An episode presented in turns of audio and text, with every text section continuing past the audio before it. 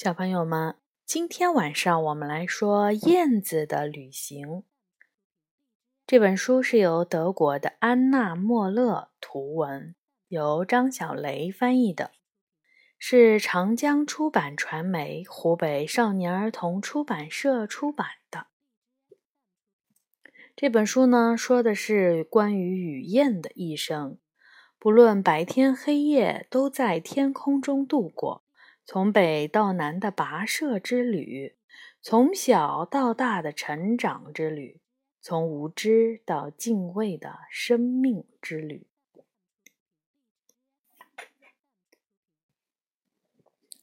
小雨燕刚刚从蛋壳里钻出来，它还没法站起来，就已经昂起了脑袋，找妈妈要吃的了。谁会给他送吃的来呢？雨燕爸爸飞到了他的面前，把一团小虫子塞进了他的嘴巴。小雨燕的妹妹也浑身湿漉漉的钻出了蛋壳，跟孵蛋的时候一样。雨燕爸爸、雨燕妈妈要轮流出去找食物，有时候。爸爸留在窝里给宝宝们取暖，有时候是妈妈留下来。很快，小雨燕身上的羽毛就丰满起来了。它开始试着在狭窄的窝里伸展翅膀，偶尔也会好奇地凑到洞口向外张望。终于，它鼓起了勇气。走出了温暖的家，到外面的世界瞧一瞧。小雨燕蹲在窝边，往外轻轻一跳，然后张开翅膀，这样就飞起来啦。小家伙儿轻盈地划过天空，叫声在蓝天上回响。它不停地练习。飞呀飞呀，终于，它也可以像其他的雨燕一样，熟练地滑翔、转向。一看到小虫子出现，它就会立刻张开嘴巴吞掉它。夜幕降临了，小雨燕和伙伴们越飞越高。他们在高空中一边飞行一边休息，度过长长的夜晚。只有那些当了爸爸妈妈的雨燕们，才会回到自己的窝里，为新生的宝宝取暖。小雨燕已经慢慢长大了，现在天空变成了它的家。夏末。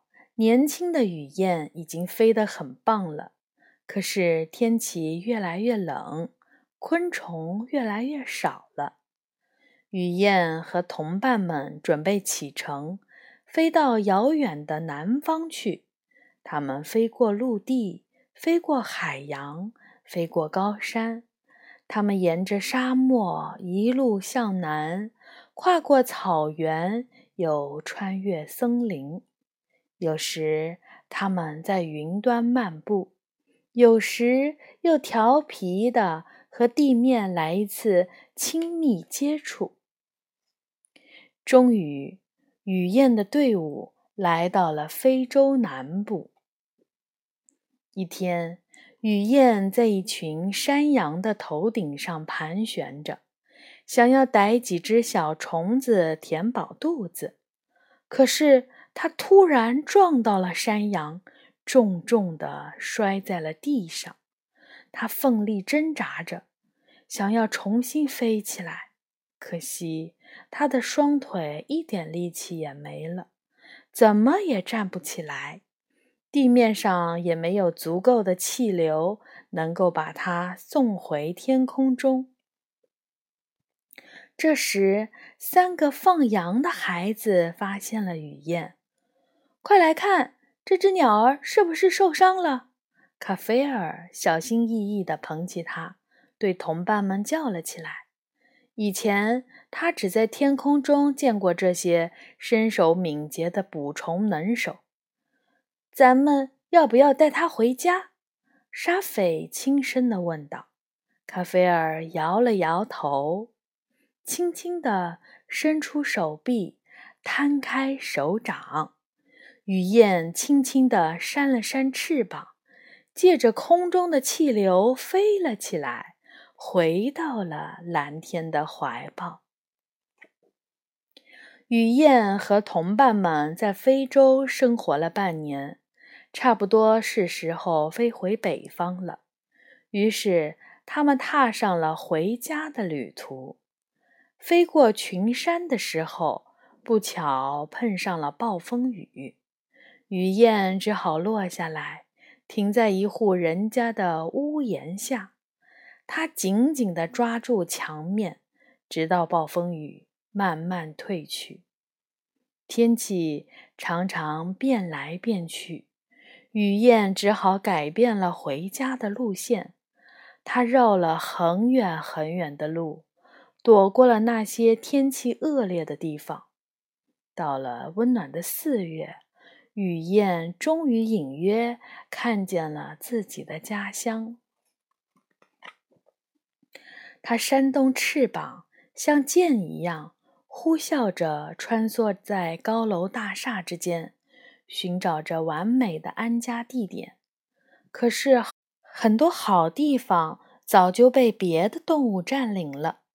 最后，雨燕发现了一个地方，在一户人家的墙上有一个方形的小洞，正好可以用来修建小窝。不过，雨燕太年轻了，还没法独自养育宝宝。等到明年，它就可以直接在这里安家了。冬去春来，雨燕们又从遥远的非洲回来了。可是墙上的小洞竟然被封上了，在原来的地方出现了一个新的洞穴。雨燕开心的不得了，连忙飞来飞去，又是找干草，又是布置小窝。新家终于建好了，雨燕高声唱起了歌。嘿，一位美丽的雨燕姑娘立刻被他吸引了过来。现在，他们可以一起布置温暖的家，共同养育自己的宝宝了。当然啦，每年的夏天，他们都会在这里见面，生更多的雨燕宝宝。好，故事呢到这里就已经结束了。呃，它这个书后面呢？有一个关于如何一起动手帮雨燕们做一个温暖的窝，给他们一个惊喜。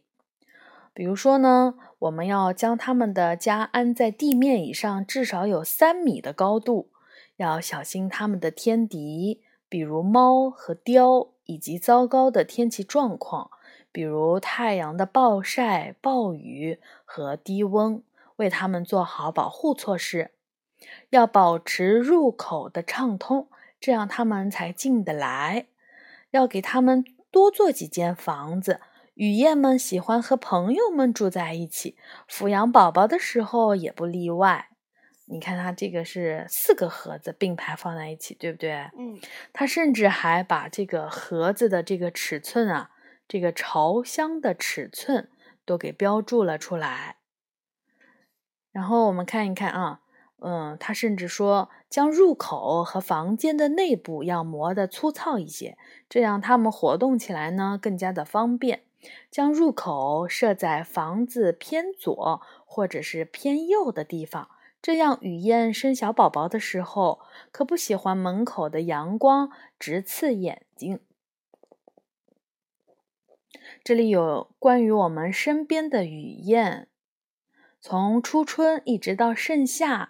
我们都可以看到雨燕，它们轻巧的身影会在城市的高楼大厦之间来回的穿梭。乍看上去呢，雨燕的外形和一般的燕子非常的相似，可是仔细观察，你就会发现雨燕的体型要更大一些。全身几乎都覆盖着深色的羽毛。另外，它们嘹亮尖锐的叫声也和燕子们叽叽喳喳的叫声大不相同。燕子主要生活在田间乡下，而雨燕呢，却很喜欢在高楼林立的城市里安家。它们尤其喜欢把家建在屋檐下的墙洞里。但是，雨燕总是迅速地消失在洞口，也不会有粪便从洞口掉出来。